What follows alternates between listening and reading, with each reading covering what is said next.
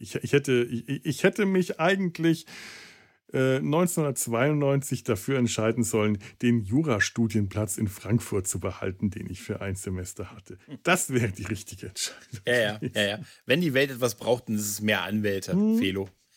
Ne? Anwälte, genau. Anwälte. Anwälte ist auch ein Stichwort. Oh ja. dann fangen wir mal an.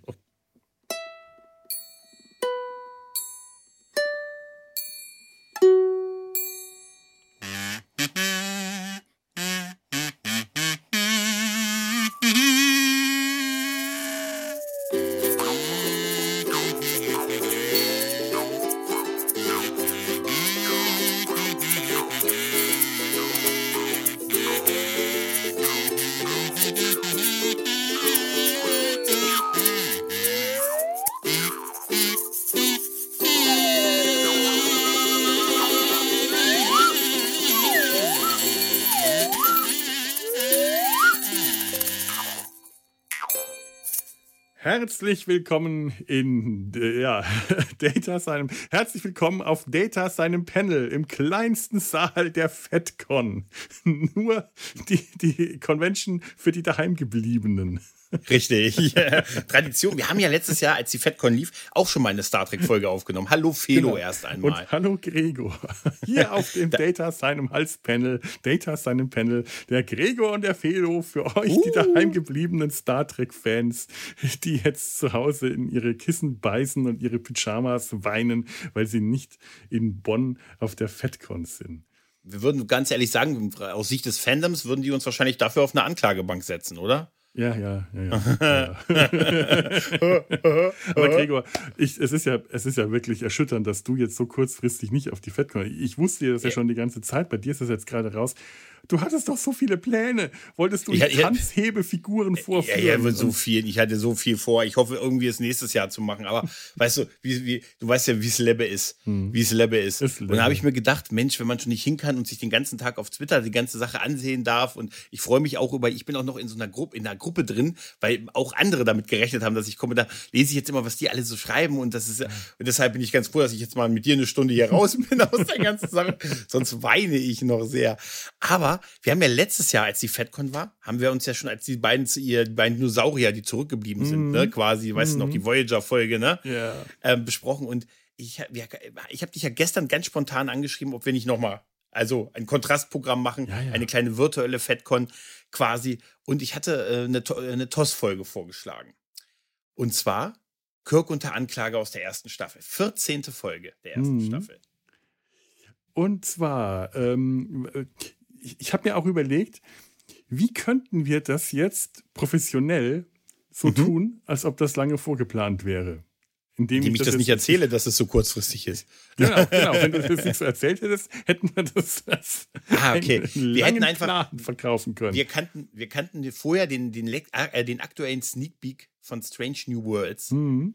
Den kannten wir schon vor Veröffentlichung und wussten, da könnte man drauf ansetzen. Genau. Vorher.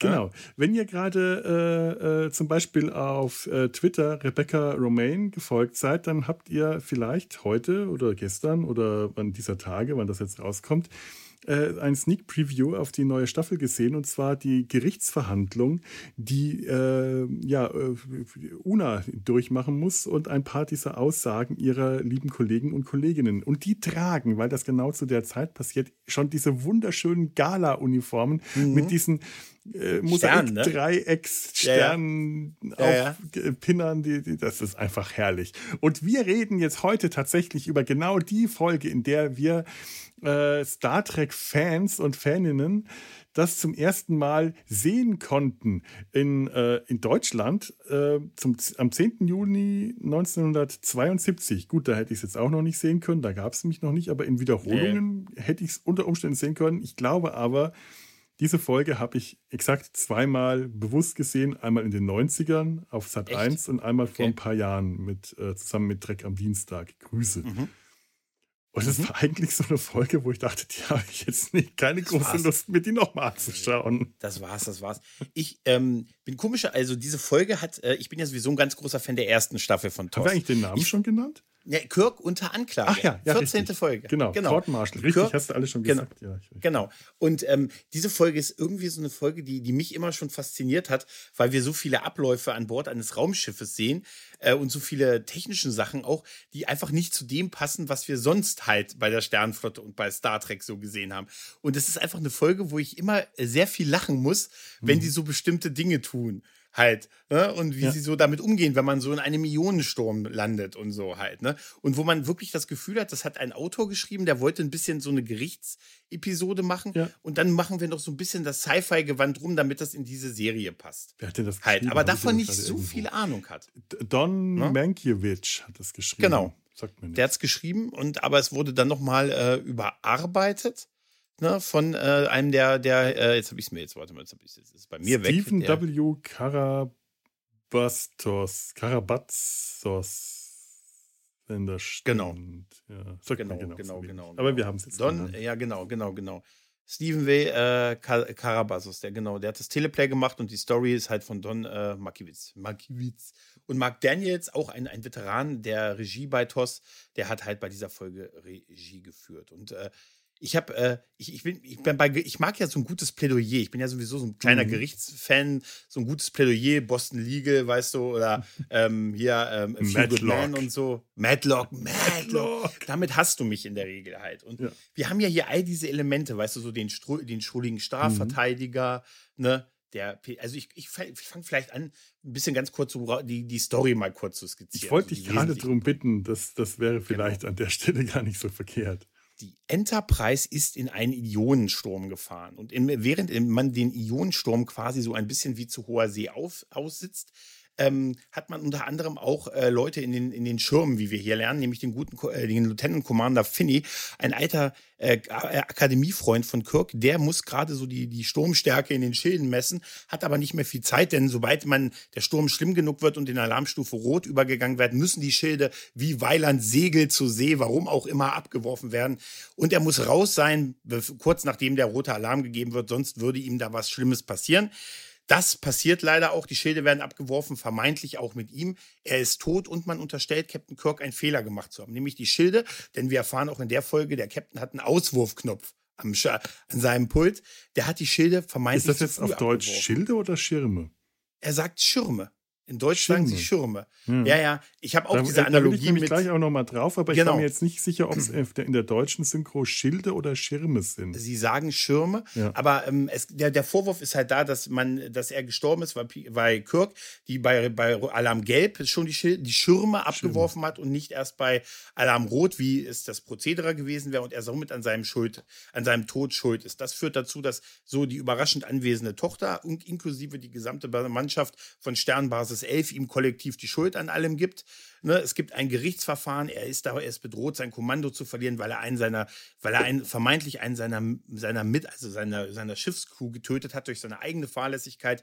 Ihm wird auch ständig vom Commodore attestiert, mein Gott, das ist ja auch eine Menge Druck, die du so hast, Jim. Ne, da zerbrechen wir alle irgendwann und so. Aber er hat ja noch einen guten, Geri- er er findet ja nicht nur eine alte Flamme von sich wieder, die juristisch tätig ist, allerdings leider auch die Staatsanwaltschaft vertritt, Interessenskonflikt, ich höre dir trapsen, sondern die empfiehlt ihm dann auch noch einen Anwalt. Das ist so ein sehr schrulliger Typ, ein sehr liebenswerter Charakter, der allerdings PCs und Computer und alles komplett ablehnt und eher so ein, so ein Büchertyp ist. Der gute äh, Cockley heißt der, glaube ich, ne? Ähm, der soll ihn dann aus dieser ganzen Sache rauspauken. Das klappt eher so semi, weil die Lösung findet tatsächlich der gute Spock, nämlich dass der Computer manipuliert wurde und die Beweise dafür, dass, Kirk- dass Kirk bei, bei äh, Alarm Gelb schon die Schirme abgeworfen hat, ein Fehler gewesen ist, der gute Finney noch lebt und äh, dabei, und dann gibt es ja einen großen Endkampf im Maschinenraum, denn Finney manipuliert die Enterprise und sie, sie droht abzustürzen. Also quasi auf die Raumstation. Und das alleine, wie es dazu kommt, das ist allein schon ein weirder Punkt. Ja. Er war's. er lebt am Ende, macht euch keine Sorgen. Finney lebt. Oh, wir Ja, Finny lebt- Spoilerwarnung geben müssen. Ja, das ja. vergessen wir immer wieder.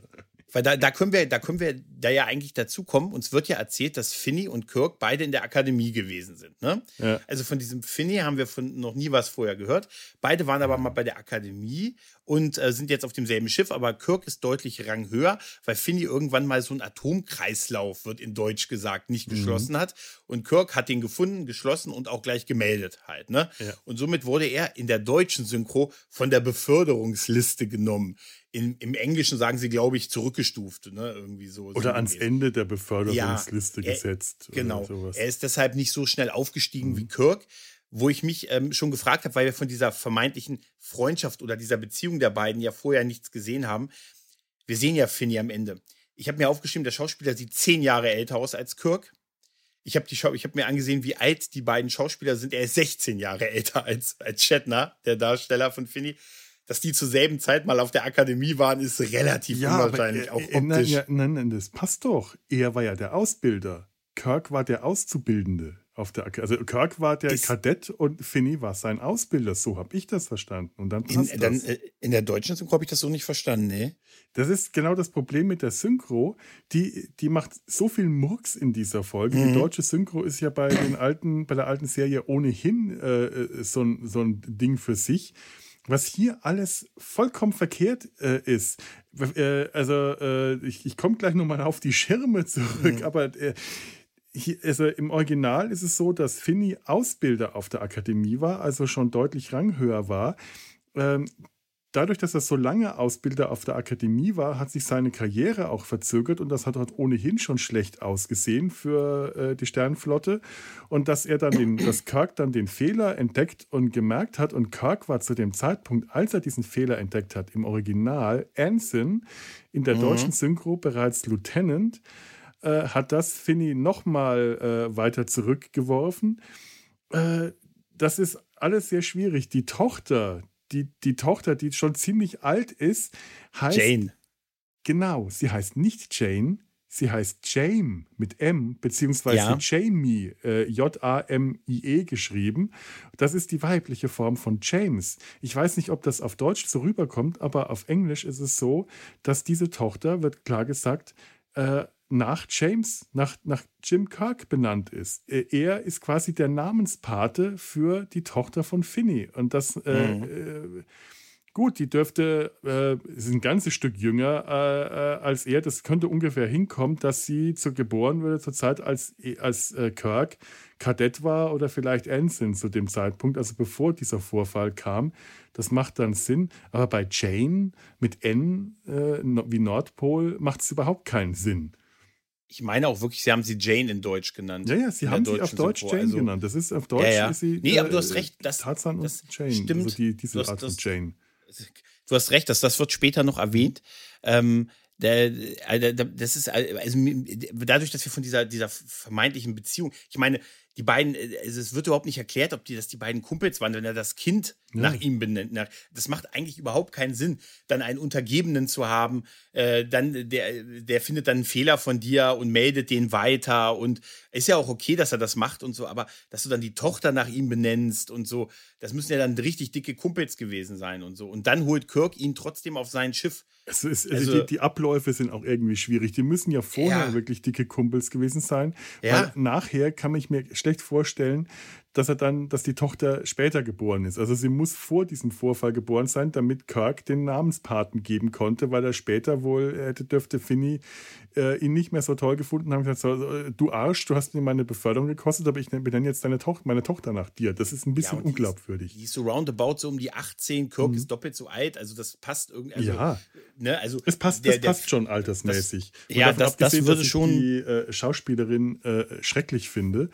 Die hat die, exakt ein Gesichtsausdruck, diesen verknautschten, mhm. verheulten, äh, blöden Blick, der mir echt die ganze Zeit auf die Nerven gegangen ist. Die hat aber auch das Problem, dass die ja nur zwei Szenen hat. Die erste Szene ist, wo, sie, wo die auf dieser Sternbasis dann kommen, nach diesem Unfall, mhm. wo ja einfach die Reparaturen durchgeführt werden müssen und gleich diese Untersuchung beginnt dieses Unfalls. Da ist sie ja da und ist sofort im Vorwurfsmodus. Ja. Also, ne, du hast, es ist erstmal die fünf Phasen der Trauer, sie ist dann erstmal hier in Wut und du bist schuld und du hast meinen Vater getötet und ich hasse dich und hä? Und aus irgendeinem Grund sehen wir sie 20 Minuten später, wie sie sagt, Onkel Jim, Ich weiß nicht, wie ich glauben konnte, dass du das gewesen bist. Sie war Bitte, aber auch bei der Gerichtsverhandlung. Sie müssen ihm helfen.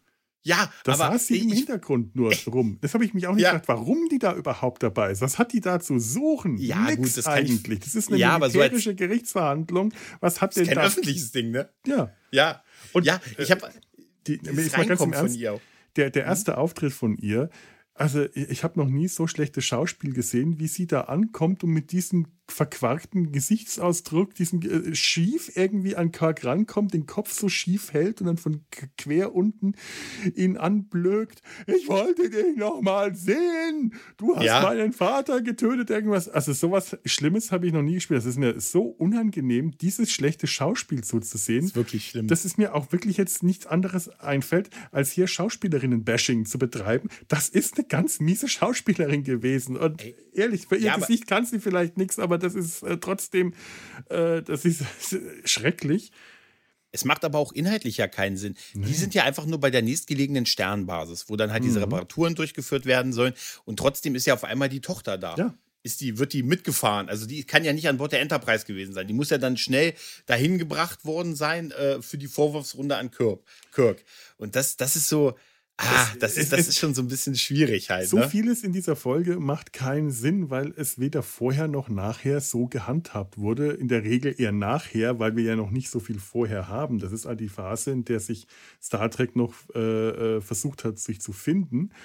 Mhm. Aber hier, wir haben hier ein totes Besatzungsmitglied ähm, normalerweise werden, äh, was weiß ich, sterbliche Überreste oder Gedenkplaketten oder wenn es irgendwelche sterblichen Überreste gibt, meistens werden die ja mit dem Laser verdampft, wenn sie Red Shirts sind, den wahrscheinlich den äh, Hinterbliebenen überbracht, so wie es beim Militär so üblich ist. Ja, ja. Es kommt dann jemand vorbei in der Uniform und gibt dir, äh, drückt dir eine zusammengefaltete äh, Flagge in die Hand und sagt, ihr Sohn hat fürs Vaterland, äh, hat sein Leben fürs Vaterland gelassen. Das ist äh, eine Floskel, die ich noch von meinem Opa äh, kenne aus der russischen Gefangenschaft, wenn hat er mir erzählt, ja, wenn zum Beispiel jemand beim Scheißen durch die Schienen über der Grube gefallen ist und in der Scheiße erstickt ist, dann hat, äh, dann gab es später eine Mitteilung an die äh, Hinterbliebenen, Leben fürs Vaterland gelassen, wenn er beim Rasieren in den Sack geschnitten worden ist und ver verblutet oder sich das entzündet und daran krepiert ist. Mein Opa war in der russischen Gefangenschaft und das waren die Geschichten, die er mir als Kind erzählt hat. Auch dann hieß es, gefallen fürs deutsche Vaterland. Ich ich komme ja gerade auch in Bereiche, es tut mir leid. Gott.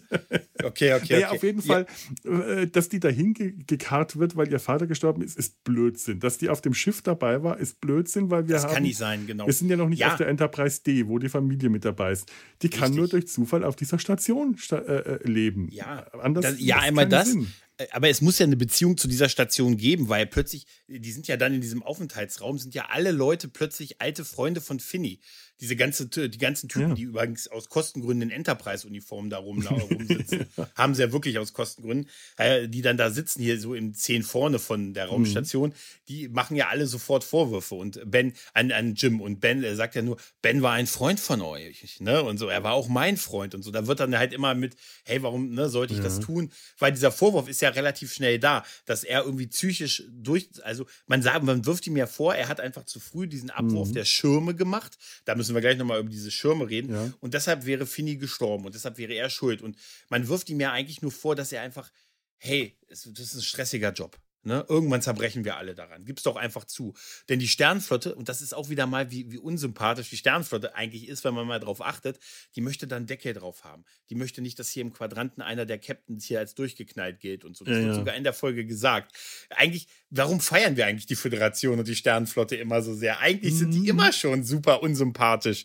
Ne? Also, das wird ja, ja von dem guten das, Commodore das Thema, ganz äh, klar Utopie gesagt. und Dystopie, das wird demnächst ja. nochmal groß im Podcast auftauchen. Aber ich habe mir auch schon gedacht, das ist eigentlich jetzt schon so die perfekte Folge um dieses ja. Thema mal. Wie utopisch das war ganz ist früh. diese Sternflotte in dem Moment ja. eigentlich? Äh, der, der Commodore Stone, Perry, äh, Percy Rodriguez spielt, denn das ist übrigens das erste Mal, erste und einzige Mal, dass ein schwarzer Schauspieler in TOS einen Vorgesetzten gespielt ja. hat. Ja. Das war das erste Mal, aber auch, und da reden wir über 67 kam die Folge raus. Ja, äh, also das war enorm. schon. Und auch dieses, schon, diese ne? Gerichtsverhandlung, ne? diese Gerichtsvorsitzenden Captains, das ja. war auch eine ziemlich, davon abgesehen, dass es alle Männer waren, waren sie ja. Ethne, äh, von den Ethnizitäten her sehr divers. Das äh, ja, dürfte damals auch einiges äh, an äh, hochgezogenen Augen, Augenbrauen in den USA ausgelöst haben. War es wohl und, auch, ja. Und also, um es gelinde zu sagen, wahrscheinlich. Und ich weiß nicht, wie da jetzt wirklich die Reaktion im Einzelnen war, da habe ich mich jetzt nicht, leider nicht äh, äh, erkundigt. Aber ich finde das mutig und ich finde das, das ja. wirklich sehr gut an dieser Folge, dass die da Absolut. Der äh, ist toll. so ein Zeichen gesetzt haben. Der ist auch der beste Schauspieler in der ganzen Folge, muss man der sagen. Stone, also, ja, der Commodore Stone. Der Commodore Stone. Im, im, im Deutschen glaube ich auch wieder Captain, genau. Ja, in ja. Deutsch sagen sie auch Captain. Das macht aber keinen Sinn, weil er ja der Vorgesetzte ist. Eben. Ne, und auch Sternenflotte und also er ist Commodore im Original und Percy, mhm. Percy Rodriguez spielt das, spielt das super. Ja. Also die, die, wie, wie er, auch dieses, erstmal dieses Einzelgespräch mit Jim, wo er sagte, hey, wir, nicht jeder in der, nicht jeder ist da in der Lage, so ein Schiff zu führen, weißt du, du und ich können es.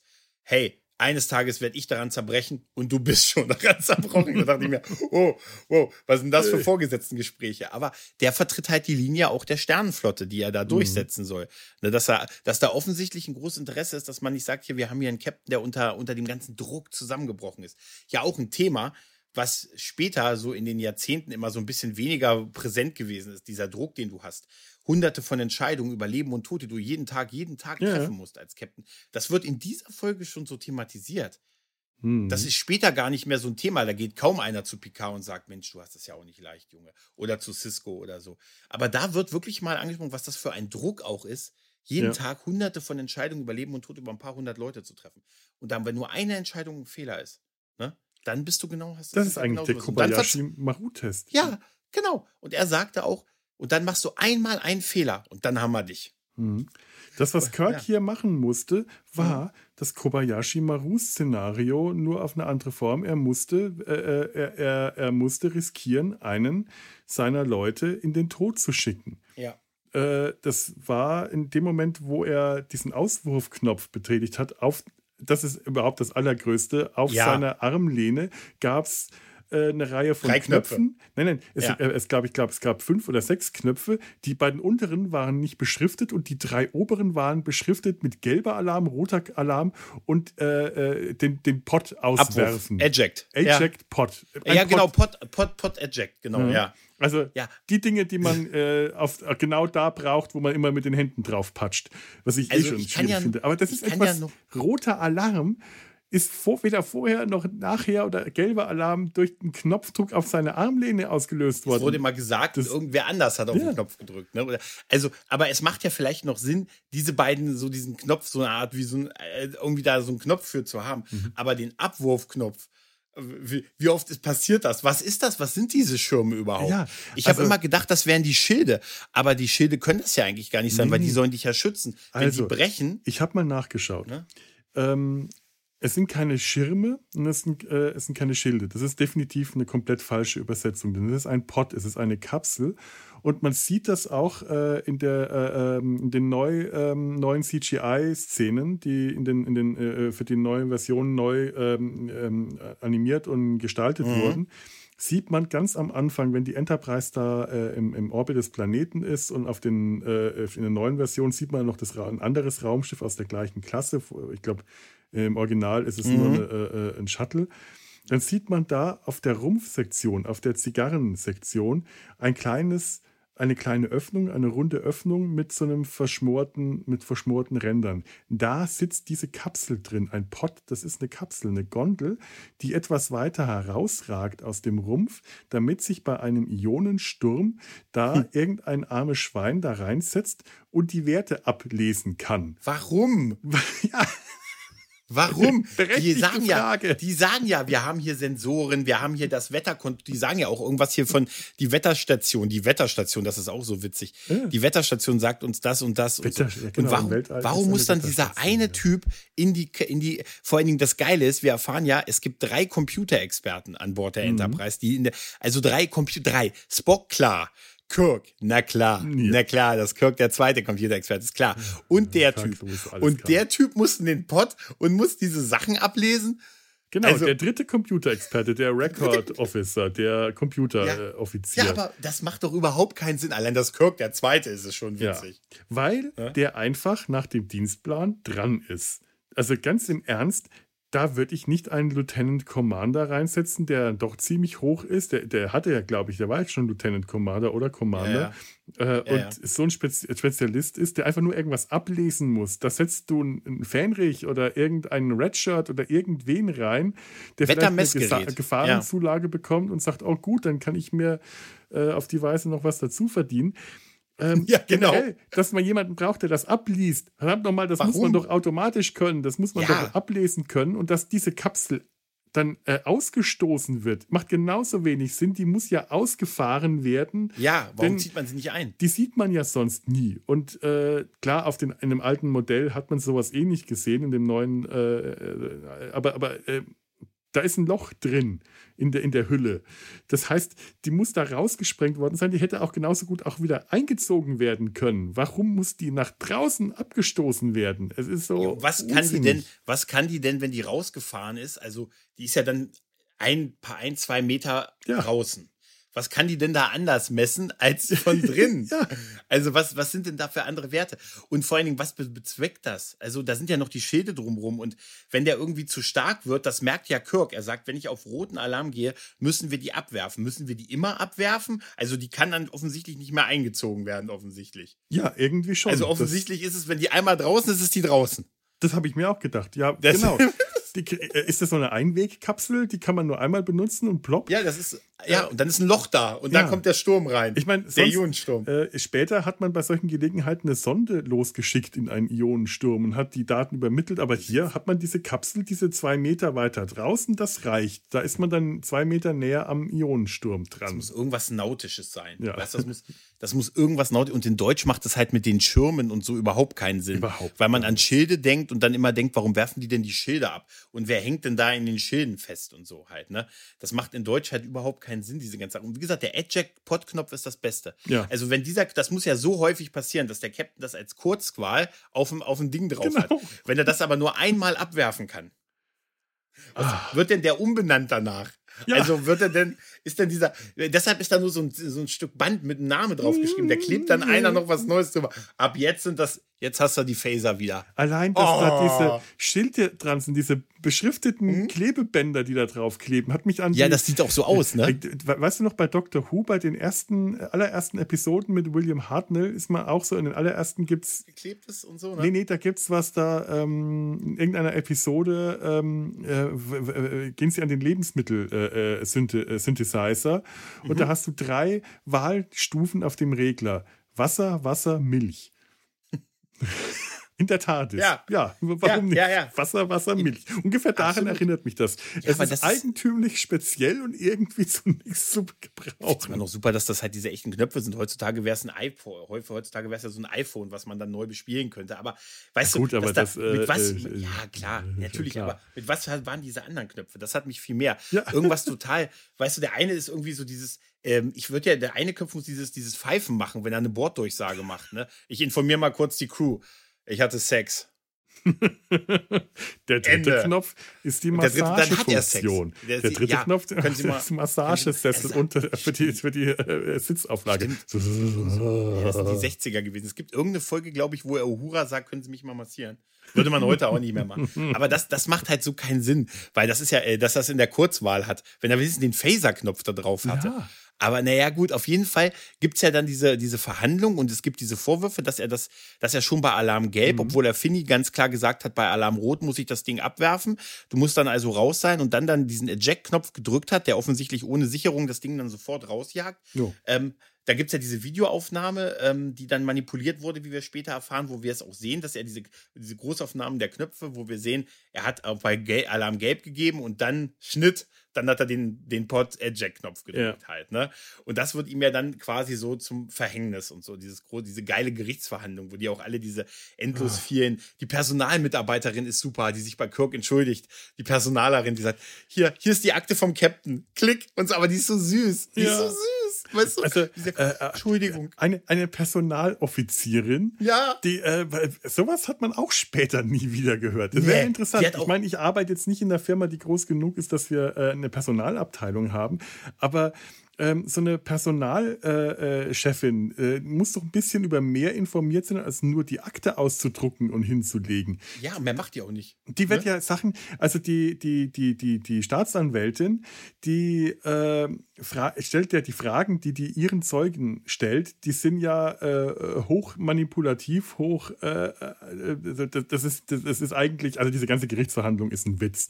Matlock ja. hätte die in der Luft zerrissen und dieser äh, Cockley, äh, wie hieß er, Samuel der ist, Cockley. Der, sein Move ist nur, dass er halt nur Bücher hat. Ja. Dass er tausend Bücher rumschlägt und Technik ablegt. Genau. Der mag keine Technik, der hat Bücher. Er hat tausende von Büchern, alles uralte Schinken, wo ich mir auch denke, ja toll, ähm, lies doch bitte, äh, ich, ich äh, äh, zitiere doch bitte Cicero gegen Catilina. De Republika, das kannst du da aus den Büchern rausholen oder irgendwas aus dem 19. Jahrhundert, aber doch nicht aus dem 23. Jahrhundert. Das ist doch nicht in diesen Büchern drin. Der, ja. Wenn der wenigstens irgendwas aus den Büchern rausgeholt hätte, aber der hat nichts gemacht. Ja, wie geil er die Dinge auch alle mitschleppt und die ja. auch in dem Quartier von, in diesem Quartier von diesem von Kirk da mit unterbringt halt. Ne? Das ist auch Unsinn. super. Und ich habe mir von ihm nur die Sätze aufgeschrieben: äh, Menschen geben sich Gesetze. Und ähm, im Buch lebt der Geist. Weißt du? Das, ist, äh, das, das sind so, so Sachen, wo ich sage, da hat er 100 Bücher dabei und sagt, ja, aber da, da ist doch hier die Gesetzgebung und das basiert den die Menschen und nicht Maschinen. Und das ist ja so ein bisschen dieser philosophische Ansatz, den die da haben, ne? Mensch versus Maschine, aber das kommt halt alles nicht so richtig raus. Es ist Weil halt man sagt auch ja, so ein, ja. der hm? Computer kann sich nicht irren. Das ist ja so die These, die die da ja. alle haben, was ja schon, schon ganz problematisch ist. Aber die arbeiten das auch nicht aus. Halt, das ne? ist halt auch so. Das ist so ein Hillbilly-Anwalt, so ein Matlock ja. eigentlich. Das ja. ist so ein kauziger Südstaaten-Anwalt, so ein Matlock oder wie dieses äh, Huhn bei äh, Futurama, dieser Hühneranwalt. Ja, genau. Das ist so der genau. Typ. Man erwartet eigentlich von dem ein bisschen mehr, als dass der seine Bücher ansteppt kauzig ist, denn das ist er definitiv und er sieht kauzig aus. Also rein optisch ist das die beste Figur in diesem ganzen. Äh, ganzen definitiv. Ding. Macht auch am meisten Spaß.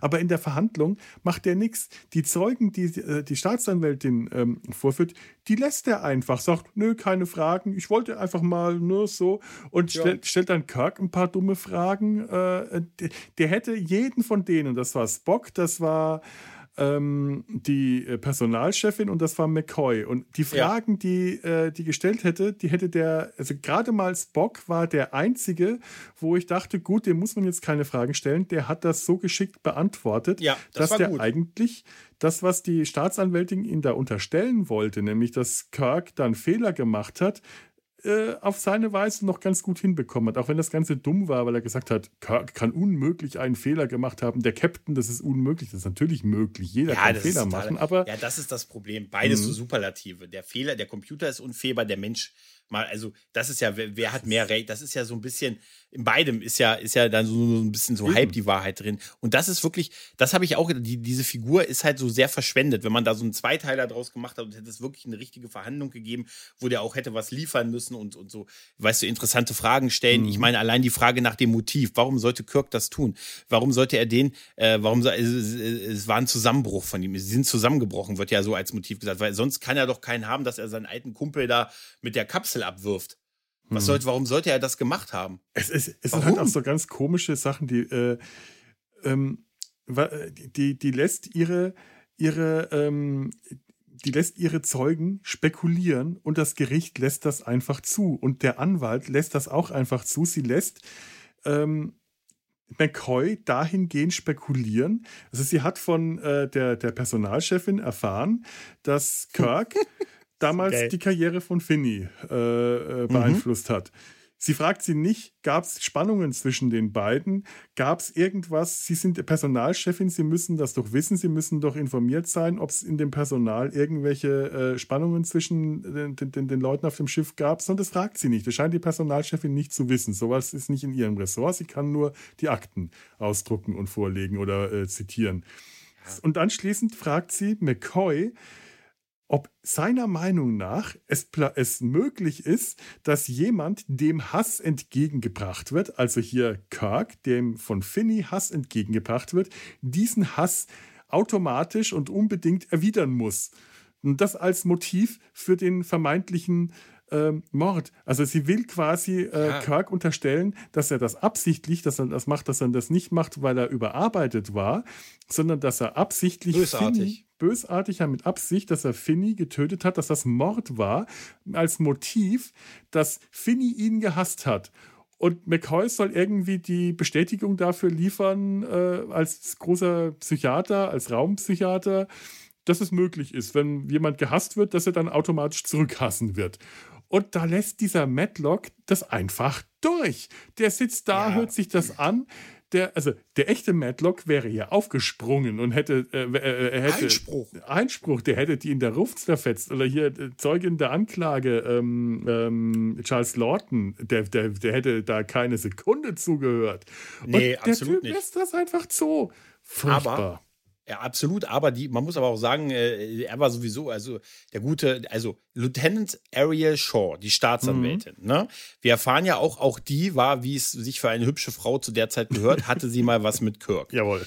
Und die treffen sich da durch Zufall wieder und er will sie erst als seine Anwältin haben und sagt, nee, ich habe schon ein Verfahren. Kannst du kannst auch zwei machen, eine Frau wie du, du kannst auch zwei machen oder ein zwei, kennst dich doch mit aus hier. Andeutung, ne? Und sagt, nee, aber ich, ich hab schon, ich bin schon, ich muss schon dafür sorgen, dass du hier verurteilt wirst und so. Ich muss alles tun. Die Sternflotte will, dass ich dir das Genick breche und so. Ja, freundlicher Haufen. Und, äh, aber ich kann dir einen guten Anwalt empfehlen. Dann nimmst du auch den Anwalt, den dir die Staatsanwältin empfiehlt. Davon ja. mal ganz ab. Ne? Das ist aber davon mal ganz ab. Du nimmst den Anwalt der Gegnerin und dann deine Ex quasi vertritt die auch noch da auftaucht, ist auch einmal die Vertreterin der Gegenseite. Und das ist alles weißt du, so furchtbar absurd. Weißt halt, du, was ne? ich gedacht habe? Weil ja. äh, es, es wirkte schon so, sie möchte eigentlich Karken nicht verurteilen, obwohl das ja. ihr Auftrag ist. Sie möchte, sie war ja auch richtig froh, dass der dann durchkam. Ja. Zum Abschied hat er noch ein Küsschen auf der Brücke gekriegt und sie war richtig glücklich, dass er äh, freigekommen ist. Mit dieser absurden Anklage hat sie eigentlich gehofft, dass der Anwalt, dass Kirks Anwalt, ihre absurde Anklage in der Luft zerfetzt. Die hatte nur nicht damit gerechnet, dass dieser Typ dass er so schlecht ist. So schlecht ist. Ja. Weil jeder ja, gute Anwalt hätte die äh, zerfetzt, die hätte sich damit eigentlich ihre Karriere ruiniert, wenn die Vorgesetzten, wenn äh, Commodore Stone ein bisschen äh, äh gewiefter gewesen wäre, hätte das durchschaut und gesagt, sie äh, verteidigen hier bitte nach bestem Wissen und Gewissen, sonst sind sie ihre Karriere los. Wir denken an Data, äh, an die an Verhandlungen über Data, mich, Measure of ja, a Man. Da ist es übrigens ja auch mit Picard und der Staatsanwältin Eben. auch so. Und das ist da, da ja auch schon so ein bisschen fragwürdig. Immer, immer irgendeine Ex oder so, weißt mhm. du? Aber, aber Riker musste Data verteidigen nach, und nach der hat das gut gemacht. Kräften. Zumindest so im, im Rahmen dieser Geschichte hat man ihm das abgekauft, dass er das gut gemacht hat, dass es auch seine Absicht war, das gut zu machen. Also der, doch, der hat es tatsächlich gut ja, gemacht. Ja, ja, er hat mich fast überzeugt. Ne? Mich hat er überzeugt kurzfristig. Ja, Riker überzeugt nee, aber, mich immer. Nein, aber ja, dem aber hast du das abgekauft und hier hat man wirklich das Gefühl, ja, ähm, mh, mm, es lag nicht an der Schauspielerin, es lag auch nicht an nee. dem, was die Schauspielerin gemacht hat. Das wirkte alles überzeugend, aber es lag an dem Cockley, an der ganzen Gerichtsverhandlung, die so lächerlich ist, die mich auch so ein bisschen an königlich bayerisches Amtsgericht erinnert hat. Das sind Stimmt, ungefähr ja. die ähnlichen. Ja äh, juristisch gesehen sind das ähnlich hieb- und stichfeste ja, ja. Verhandlungen als und das, was dann, wir da jetzt gerade gesehen haben. Ja, zumal auch Stone ja gesagt hat, wir können ja daraus so eine Psychokiste machen, dass du einfach ein Durch, also mhm. dass du das, das, das war keine Ab, du hattest halt einen Zusammenbruch. Äh, gib die Sache zu, ansonsten müssen wir dich, er sagt ja wirklich, es geht hier um den Ruf der Flotte. Ne? Also dann siehst du ja. mal, äh, was das eigentlich alles so für ne? das König Bayerische Amtsgericht. Ne? Ja. Das ist alles schon sehr, sehr, und das war so früh in der Serie eigentlich. Also manchmal frage ich mich auch, warum wir so immer so einen guten, guten Sicht auf die Sternenflotte und so haben, weißt du? Weil eigentlich haben wir wenig Ansatzpunkte, ab, abseits der, der Badmirals und so, weißt du? Aber äh, das ist alles so, das ist alles so absurd, äh, wie, wie das so da auch dieses, dieses Videoband dann äh, von der, von oh. den, mit den unterschiedlichen Kamerapositionen und so. Weil gut, klar, ist halt wie eine Folge gefilmt, das ist noch so leidlich völlig okay. Aber dann, dass Spock halt natürlich die Lösung bringt, indem er gegen den Computer spielt, irgendwie. Oh, ich weiß ja nicht, wo ich da anfangen soll. Ja, pass auf, er macht ja dieses, dieses 3D-Schach und ähm, äh, gewinnt, äh, gewinnt mehrfach gegen den Computer und das dürfte ja nicht sein, weil er hat ihn programmiert und somit, wenn er keinen Fehler macht und der Computer keinen Fehler macht, weil Computer irren sich nicht, dann könnte er nur auf ein Remi hinauslaufen und nicht, äh, nicht gewinnen. Tut er aber, somit ist es sein perfekter Beweis, irgendwas stimmt mit dem Computer nicht. Ich, ich weiß und ab nicht, dann, wo ich da anfangen soll. Pass auf, nein, du brauchst, pass auf, lass mich nur. Ja, mach pass, mal bitte. Pass auf. Dann, dann sagt man, ja gut, da haben sie recht, da muss irgendwas mit dem Computer sein. Wer ist denn in der Lage, das zu manipulieren? Dann gesagt, wir haben nur drei Leute. Ne? Und dann kommt dieses Spurk, äh, Kirk, Äh, klar, der Computer crackt Spock und halt eine Finny. Und dann sagt man, mein Gott, das bedeutet vielleicht, äh, ja, wir möchten den Beweis, wir haben noch einen Zeugen, den wir noch verhören müssen, nämlich den Bordcomputer. Da, der muss auch jetzt sich äußern. Und der ist natürlich an Bord der Enterprise. Und da machen wir was folgendes.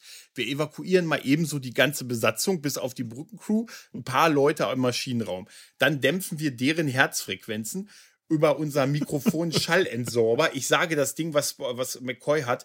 Ich zitiere, es ist einfach nur ein Mikro und das ist ein, äh, es ist so ein Geräuschentsorber, sagen sie. Schalten wir unsere Herzschläge ab von allen Leuten, die noch auf der Brücke sind und dann durfte ja, ja kein Herzschlag mehr zu hören sein. Und da so ist aber noch ein ja Herzschlag zu hören. Nebengeräuschen im Podcast. Das ist also, das ist mein Rauschfilter. Das wird dann so, dann, dann hörst du dieses eine Herz noch schlagen. Und Stone, der dann auf der Brücke sitzt und sagt, Fanny, Fanny ist es. Und das ist, also jetzt dieses ganze Ding, Sie sagen, wir, Sie bringen die gesamte, die, fast die ganze Mannschaft, heutzutage kann man mit einer Brückencrew ein Schiff steuern, das wissen wir, mhm. bringen Sie aber vom Bord, nur um diese, nur um so wenig Leute wie möglich da zu haben, damit man die Herztöne nicht so hört. Also ausschalten kann, damit man nur noch den einen, wenn noch einer übrig bleibt, das muss mhm. einer sein, der sich versteckt, weil man sagt, wir haben ja jemanden gesucht, wir haben ja Finny nicht gefunden, seine Leiche, aber wir sind natürlich auch mit der Sache rangegangen, dass jemand gefunden werden möchte.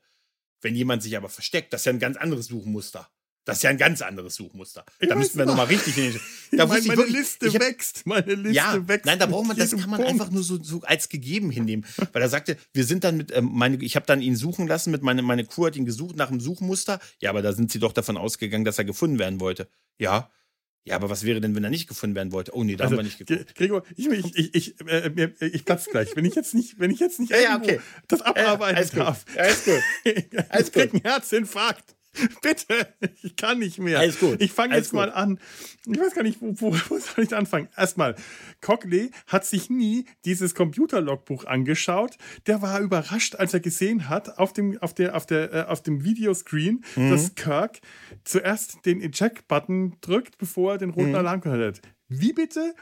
Der hat sich nie vorher das Computerlogbuch angeschaut. Das muss er doch gehabt haben. Das, der Typ ist so dermaßen technikfeindlich, dass er sich nicht mal das Computerlogbuch anschaut. Dann kommt er auch nicht von alleine auf die Idee, dass das manipuliert sein könnte, sondern dazu braucht es dann den Computerexperten Spock.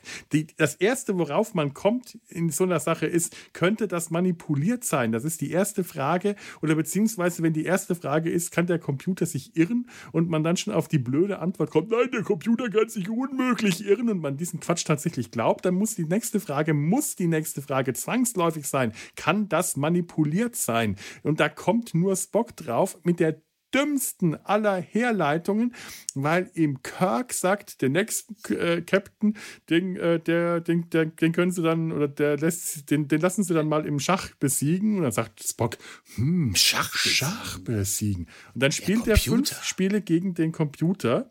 Mhm. Mit der Logik, er hat dem Computer das Schachspielen beigebracht, also muss der Computer automatisch exakt gleich gut spielen wie er. Und Logisch. da Spock genauso wie Kirk und der Computer genauso hundertprozentig unfehlbar ist und es vollkommen undenkbar ist, dass Spock jemals irgendwann ever ein Schachspiel verlieren könnte, weil er vielleicht einfach einen schlechten Tag hat, müssten die gleich immer Gleichstand haben. Allein schon, dass der, das, ja, ja. das ist, das ist ein gesundes ist so Ego, ne? Haarsträubend. Das, ja, ja, das ist ein ah. gesundes Ego. Ja, ja, das ist genau, das ist genau das halt, ne? Ähm, wie geil auch davor, ich habe noch ganz vergessen, wie geil davor noch McCoy die, die Staatsanwältin an ganz mies angegraben hat. Oh Gott. Noch bevor das Verfahren, das ist, das war so, so eine Cringe-Szene, wo er sagte, na, das sind die Szenen in, den, äh, in, der Bar, ja. die sie dann so ja, ja. reingeschnitten sie haben. Sind, die durch den Schnitt Freund. fällt auf, dass Kirk ständig seine Uniform gewechselt hat, weil der mal die hm. grüne, mal die gelbe anhat. Stimmt, stimmt, ja. Und dann bei der Gerichtsverhandlung hat er wieder die schicke Gala-Uniform mit diesen tollen roten, goldenen, goldenen Kragen sehen, und der goldenen cool Streifen aus. nach unten und diesen tollen Orden, die so mosaikmäßig zu Sternen bunt angeordnet sind. Und allein, dass sie das tatsächlich jetzt bei Strange New Worlds cool. wiederholen, cool. finde ich total geil. Das finde ich cool. Das war das erste Mal in dieser Folge, dass diese Gala-Uniform gezeigt wurde. Ja, sind. überhaupt in der Serie mhm. dann das erste Mal. Ich genau. fand es auch wirklich, aber ich fand es ich einfach so cringe, wie, wie McCoy die oh. Staatsanwältin angrebt, mit dieses, dieses typische, ah, sie sind, sie sind ein Freund von Jim, ja, er kann jeden Freund gebrauchen. So, so, ist so ganz. Alle da, meine so, alten Freunde so. sehen wie, wie Ärzte aus. Mhm. Ja, Und Jims ja. alte Freundinnen sehen aus wie sie. Ja, Aber auf jeden danke, Fall. Doktor. ist so geil. Diese Computersache führt dann halt dazu, dass man diese, diese Ermittlung macht, dass man auf die Enterprise geht, die Crew evakuiert, mit diesem McCoy die Herzen abschaltet. Also nicht, ich hätte einer hätte den Witz machen müssen. Oh, nein. Das wäre geil, wenn einer nee, er die Herztöne mit diesem geilen offensichtlichen Mikrofon einfach abschaltet, was er da hat. Und dann hört man diesen einen Herzschlag und Aber dann sagt der Captain, ich gehe allein los. Äh, äh, es ist dir äh, eigentlich auch noch was aufgefallen. Hm. Alles sind, äh, sie haben alle nicht wichtigen Leute weggeschickt, bis Nur auf Steuermann, äh, äh, Navigation, das hat dann Uhura übernommen, das saß vorher genau. Spock. Ähm, äh, und Cockly geht weg. Ja. Kirks Verteidiger geht ja, einfach geil, ne? auch mit weg. Der ist danach nicht mehr ja, da. Der bleibt nicht da. Das ist eine Gerichtsverhandlung, aber er geht einfach mal. Was ich total witzig finde, ist, dass sie auch die Leute im Maschine, da sagen sie ja noch, dass sie irgendwie zwei im Maschinenraum haben. Die können sie irgendwie von der Brücke aus das, das, das, den, den Herzschlag dämpfen. Für sie aber müssen sie das, anstatt zu sagen, dann schalten wir auch die Brücke vom Ton einfach ab. Also nehmen wir die Brücke und den Maschinenraum raus, aber nee, hier müssen wir noch von Hand die Herzen, die, die Herz, den Herzschlag ich, abschalten. Ich habe auch so Was? einen Moment gezuckt, als er, nachdem äh, McCoy rumgeht und dieses Mikro erstmal bei Spock doch recht äh, kontaktfreudig auf die Brust drückt. Mhm. Und dann geht er zu Hura und ich dachte, okay, jetzt wird's, jetzt wird's kritisch. Was macht er jetzt? Und dann hält er das ihr nur hin. Ich dachte, gut gemacht, Doktor. Das wäre ja, ja. jetzt, ähm, ja, da hätte Macht jetzt echt einiges schief gehen können. Ja. Aber auf jeden Fall, Finny hat sich ja im Maschinenraum versteckt, der alte Lump. Kirk geht ja alleine los mhm. mit dem Phaser, wie es sich gehört. Und dann ja, gibt's ja den Das ist auch ganz toll. Wir ja. lassen den Angeklagten, den wegen äh, äh, äh, fahrlässiger Tötung mit oder Waffe. Mord Angeklagten, alleine losziehen, um das vermeintliche Mordopfer zu holen. Mit einem Phaser bewaffnet. Jawohl, super. So super. Ja, und auch dieses, dass Finny dann, die, dann alles manipuliert hat und die Hauptenergie getötet hat und weil er die Enterprise, er ist verrückt, er hätte die Enterprise verdient und er fühlt sich betrogen um das Kommando und alles und so. Und dann geht's natürlich in ein, äh, das Schiff droht abzuschmieren und so, die Umlaufbahn ist nicht zu halten. Und dann gibt's natürlich einen Kampf zwischen zwei Stunt-Dubeln, äh, weil das so offensichtlich sind, dass das nicht die beiden, dass es nicht ja, äh, gut, äh, aber, und äh, das, das, ist aber etwas, so offensichtlich. Das ist halt, etwas, ne? das hast du damals im Fernsehen ja. nicht gesehen. Das habe ich in den 90ern im Fernsehen. Heute voll. sieht man das enorm deutlich, aber mein Gott, ja, also wer rechnet schon damit, dass ja. das mal später so äh, hochauflösend zu sehen ist. aber während er seinen Anwalt auch von Bord geschickt hat, sagt er, aber Jane ist hier. Was? Meine Tochter ist hier. Ja, Jane ist noch mit hier. Die gehört in das Hardcore-Richterteam mit rein, ja. offensichtlich mit dazu. Jane ist hier, die wurde ja mit, nein, warum hast du sie hergebracht, Jim? Warum? Da gab es ne? eine Szene, wo die, äh, die wurde auch gedreht, wo sie an Bord kam. Und ich weiß nicht mehr, was es da äh, äh, genau gab und so. Also ich glaube ja, die kam dann an Bord, um den Richtern mhm. zu sagen, ich möchte übrigens noch Anklage erheben gegen meinen Friseur und ja. die Ausstatter, die mir dieses Sailor Moon Kostümchen verpasst haben. Es ist haben. wirklich so, ne? Es sieht wirklich aus wie Sailor Moon. Also ja. ganz schlimm. Die schlimmste Frisur ever mit diesem Pony, der so ins Gesicht reinragt und diese Haare lang hinten und hoch.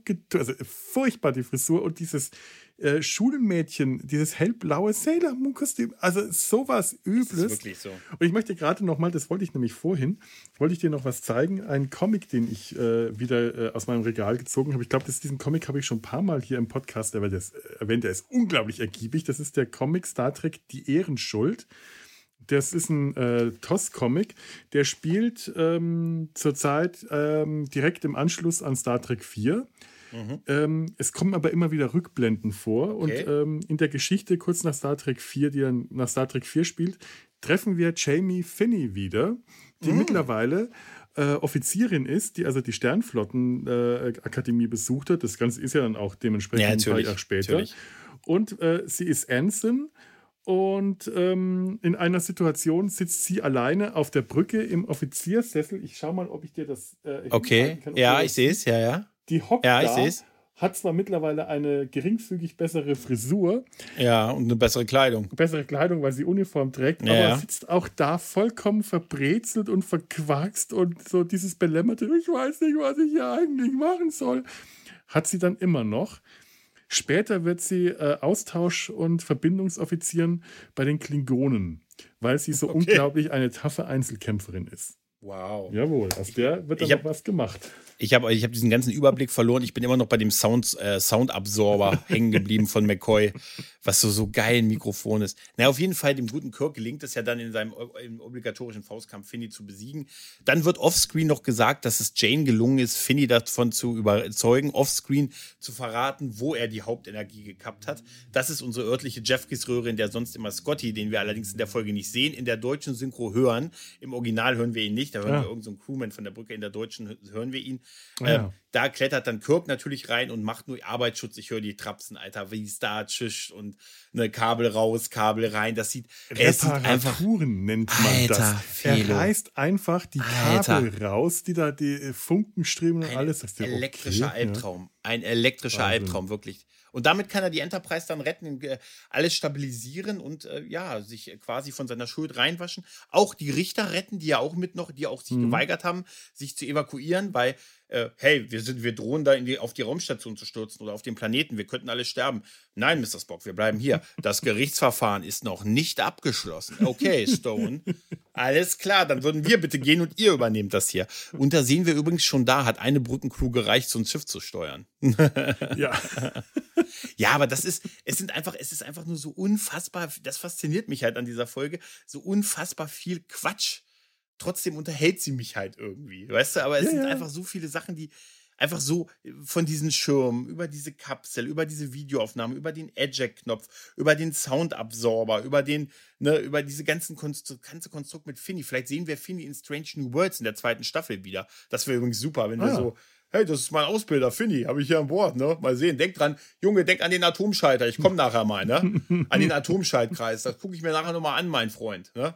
Aber Kirk ja? müsste doch jetzt eigentlich da an der ja, Stelle. Ja, der ist schon durch. Obwohl, ja, äh, wir haben ihn am Ende von der ersten Staffel ähm, als, äh, als Captain von einem anderen Schiff erlebt. Das war bei einer alternativen äh, Realität. Ja. Und äh, da waren ein paar Jahre verstrichen. Der könnte jetzt also unter Umständen äh, Lieutenant oder Ensign äh, sein. Mhm. Vielleicht ist er jetzt gerade schon Lieutenant und er kommt an Bord trifft dann auf Finney, der da äh, selber noch als kleiner Lieutenant äh, dank Kirk nicht befördert rum ist. Weiß, es könnte ein ne? unangenehmes Treffen geben. Das wär, es wäre eigentlich ein Gag. Wäre wär, wär nicht ne? schlecht. Da, Vor allen Dingen, weil sie ja die Uniform auch schon so explizit darauf anspielen. Ich glaube es zwar nicht, mhm. dass das kommt, aber irgendwie fände ich das gar nicht schlecht. was auch geil, was auch eigentlich geil ist, dass sie Kirk auch so darstellen, dass er auch der Typ ist, der wirklich eine Meldung gemacht hat über seinen Freund und Ausbilder und das nicht irgendwie bilateral mit ihm geklärt hat, sondern auch wirklich eine Meldung gemacht hat über dieses äh, über diesen Fehler, den er gemacht hat mit ja. dem Kreislauf. Das ich frage mich, ob Kirk einfach nicht wusste, was das, was das für den anderen bedeutet, ob dem das in dem Moment nicht klar war, dass, was er dem damit antut. Oder mhm. es war ja wirklich eine Notsituation. Der hat gesagt, äh, hätte er diesen Fehler nicht bemerkt und behoben, wäre kurze Zeit später das Schiff in die Luft geflogen. Mhm. Ähm, das ist dann so ein Moment, wo du wahrscheinlich einfach so aufgeregt bist und sagst, oh mein Gott, da ist ein Adrenalin hoch, das muss ich melden, das kann ich nicht unter den Tisch kehren ja. lassen, weil weil es, es wäre wahrscheinlich eigentlich. aufgefallen ja, ja. und die hätten ja auch gemerkt, äh, äh, ähm, äh, Anson Kirk, sie haben da gerade äh, das Schiff gerettet, indem sie das und das gemacht haben. Das wäre aufgefallen. Wie kam denn das überhaupt dazu? Haben sie da Scheiße gebaut? der musste in dem Moment wahrscheinlich an sich selber denken oder der hat vielleicht den Druck von oben gespürt, das zu erklären oder irgend ja. sowas. Also Vermu ja, und ja. eigentlich passt es auch wieder zu Kirk, weil das Schiff ist das Wichtigste für ihn halt, ne? Ja. Ne, Schiff und Crew und das, das hat die Crew in Gefahr gebracht und das Schiff und irgendwie passt es dann doch zu ihm. Also eigentlich schon eine Folge, die durchaus auch für so, so Charakterelemente hat, die für Kirk äh, durchaus prägend sind. Und aber es ist einfach so viel Quatsch in dieser Folge. Ja. Das ist unfassbar. Also so geballt und so, so ungewöhnlich zum Verhältnis zum Rest der Serie. Das ist schon bemerkenswert in dieser Folge, finde ich. Das stimmt, das allerdings. Ja. Ich meine, äh, immer noch, äh, sie haben sich äh, zu der Zeit in der ersten Staffel noch, da gab es da gab's viele solcher Momente, mhm. wo man merkt, da sind die sich einfach noch nicht klar, wo soll die Reise hingehen, wie funktioniert ja, ja. dieses und wie funktioniert jenes. Ähm, das gibt's viel, aber hier kommt's echt zusammen. Da kommt's knüppelhart zusammen. Das ist ein ganzer so, Haufen und das ist schon sehr auffällig. So viel Kopfschüttelei, auch die Ex, die die Verteidigung, die Staatsanwaltschaft macht und der, der geile, der geile Anwalt und diese Büchersache und dieser, die bauen so große Fächer auf, die machen so große Fässer auf mit äh, Computer auf der einen Seite, Mensch, wer hat recht, ein Gegeneinander und so, aber machen das alles nur sehr, sehr halbherzig in dieser Folge. So diesem, am Ende wird's dann doch mit einem Faustkampf im Maschinenraum geregelt. Ja, natürlich, halt, ne? ja. Wie Weiler Mailand später schon mit dem guten Kahn. Ne? Übrigens, ähm, weil, weil wir äh, gehofft haben, dass, das, dass wir äh, Finny äh, in Strange New World nochmal wiedersehen und weil wir Jamie, Finny, ich, ich, ich, für mich ist es Jamie. Ich weiß, sie wird auch im ja, Englischen ja, nicht ja, Jamie, sondern Jame ausgesprochen. Ähm, Jame, Finny, okay, oder Jane, äh, in dem Comic wieder treffen. Wir treffen diese äh, Folge bei Deep Space Nine nochmal wieder. Stimmt, ja, mhm. stimmt. Court Marshall ist nämlich äh, der Titel von einem der ähm, Science-Fiction-Roman-Heftchen, geschrieben auch von Samuel T. Cockley, dem, dem Anwalt, dass so sich äh, Cisco ähm, in der, das müsste auch, das, das, das müsste dann die, ja, ja, ähm, ähm, ähm wie, wie, wie, heißt denn die Folge? Jenseits der Sterne. Äh, genau, Jenseits der Sterne ist es, ja, ja. ja. Genau. Ähm, äh, ben Cisco als, ich habe jetzt den Namen vergessen, wie hieß er? Benny. Aber jetzt Benny, genau, ja. Genau, zieht er diesen Roman aus dem, äh, aus dem, aus dem Zeitschriftenstand und dann sieht man wunderschön auch auf dem Titel diese tolle, äh, die, das tolle Matte Painting der Station. Diese Station, die sich auf einer Planetenoberfläche oder Asteroidenoberfläche befindet. Mhm. Dieses Hochhaus mit den erleuchteten Stockwerken, diese Türme und alles. Und das finde ich ja wirklich schick. Ich finde, das ist auch echt super. Es, es sind wirklich, wirklich gut. tolle Matte Paintings und es sind tolle Designs. Ich mag aber auch wirklich, äh, das will ich auch nochmal sagen, durchaus auch die neuen CGI-Versionen. Ja, finde ich auch gut. Ja, ja. Ich, ich äh, muss da eh als Animator auch immer wieder mal ein bisschen darauf hinweisen, dass da viel Arbeit drin steckt. Und wenn ich mir jetzt zum Beispiel, äh, ich habe das auf Blu-ray und da schaue ich mir immer beide Versionen dann irgendwie an oder wenigstens die verschiedenen Szenen. Ich mag natürlich die alten Sachen auch sehr gerne, aber es fällt halt auf, was für ein Bruch das ist, wenn du das auf Blu-ray anschaust, hochauflösend und äh, von einem hochauflösenden Bild wird dann umgeschnitten auf, ein, auf eine Szene, in der die Enterprise von einem Planeten äh, entlang fliegt. Und du hast ja. dann einfach nur so eine matschige rote Scheibe, vor der halt ein zermatschtes äh, Modell äh, der, der Enterprise rumfliegt das hat was Originaleres und ich mag mhm. den Charme dieser Szenen total, aber es gibt halt hochauflösend einfach ein viel einheitlicheres Bild, ja, wenn du anschließend die Enterprise mit vielen Details siehst, wenn du einen Planeten siehst, der äh, Kontinente und Meere hat und eine Atmosphäre. Du kannst ja bei diesen Planeten dann äh, in dem neuen CGI auch erkennen, wenn die einen, ro einen rosa Himmel haben oder einen roten mhm. oder orangenen Himmel, was man ja gerne mal hatte bei den alten Planeten, wenn die da runter gebeamt haben, dann siehst du die Atmosphärenschicht. Du siehst diese leicht ja. rosa Atmosphärenschicht darum in der äh, totalen auf dem Planeten drauf. Und das finde ich einfach toll. Das, das, ist, das sind tolle Details. Und ich, äh, ich mag da beides sehr, aber ich, äh, auch hier haben sie die, das, das, das, das Matte Painting kaum verändert, nur ein bisschen besser dargestellt und ein bisschen mit Leben erfüllt, dass in dem Gebäude ja. Leute herumlaufen und so. Also sie haben das sehr schön, schön, übernommen in der neuen Version. Ja. So, ich bin durch mit meinen Notizen zu dieser kurzweiligen Folge. Ich, ich habe gar keine Notizen. Ich nur, ich glaube, ich habe okay. drei Notizen gemacht und dann habe ich es aufgegeben. Natürlich. es ist, man sollte sie sich wirklich nochmal ansehen. Die ist echt schon herrlich quatschig. Also, ja, ja, ja, schon. Irgendwie schon. Ja. Also, alles für den Ruf der Flotte. Alles für den Ruf der Flotte. Das habe ich dreimal diese Folge gesehen. Hätte ich nie damit gerechnet, dass das jemals. Das war es jetzt aber auch. Ja, Gregor, dann bedanke ich mich jetzt bei dir dafür, dass du. Äh, ich bedanke mich dafür tatsächlich, denn ich war auch Con. schon ein bisschen runtergezogen, weil ich gerade nicht auf der FedCon bin und äh, keine mhm. Lust mehr hatte, schon, schon absolut keine Lust mehr hatte, auf Twitter zu gehen und alles auszublenden, was, wo FedCon draufsteht, was mir echt zu viel wurde. Äh, sehr schön, dass du mich mit dieser äh, herrlich seltsamen Folge nochmal ein bisschen wieder zum Star Trek zurückgeholt hattest. Sehr schön. Für die Leute, die jetzt in der letzten Folge äh, gehört haben, äh, äh, das ist eine Nicht-Star Trek-Folge, die nächste werden würde und das ich schon erwähnt hätte und getroppt hätte, um worum es geht. Das ist jetzt euch hoffentlich klar, dass das jetzt hier nicht so ganz zusammenpasst. Das passt aber wahrscheinlich auch mit der nächsten Folge, die wir dann tatsächlich aufnehmen wird es auch nicht ganz passen. Aber die ist dann, äh, wenn alles so läuft, wie es läuft, in äh, relativ kurzer Zeit dann tatsächlich nicht mehr Star Trek. Aber wir sind ja jetzt auch wieder an dem Punkt, wo ich mich um einen, einen Rhythmus bemühe. Eine Folge Star Trek, eine Nicht-Star Trek.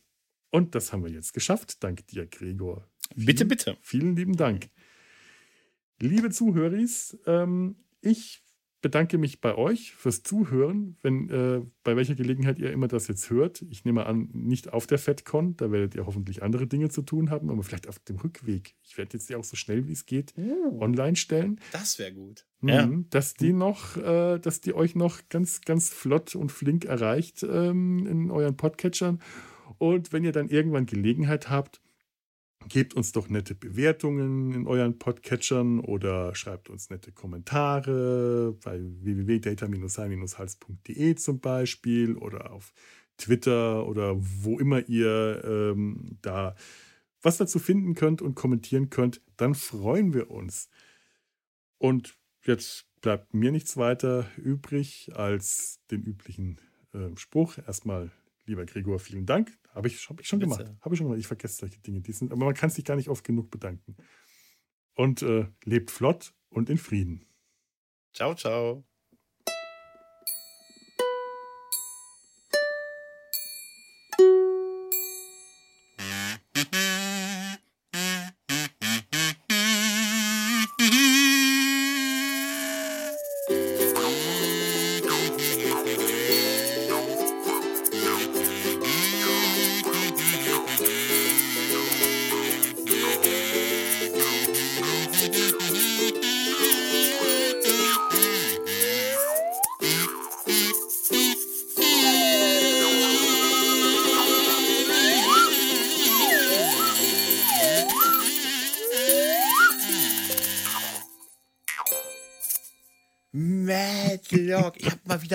Paar Matlock-Folgen zu gucken, ehrlich gesagt. Ich habe nur Angst, dass das heute sehr dröge ist, weißt du, so ein bisschen. Obwohl Andy Griffiths ja auch wirklich gut ist halt. Ja, ne? also ich so, glaube, ich will das wirklich. Ne? Ich hätte auch totalen Bock auf Matlock gerade. Ja, wirklich, also ich glaube, der Matlock war. Eine Produktion des Podcast Imperiums.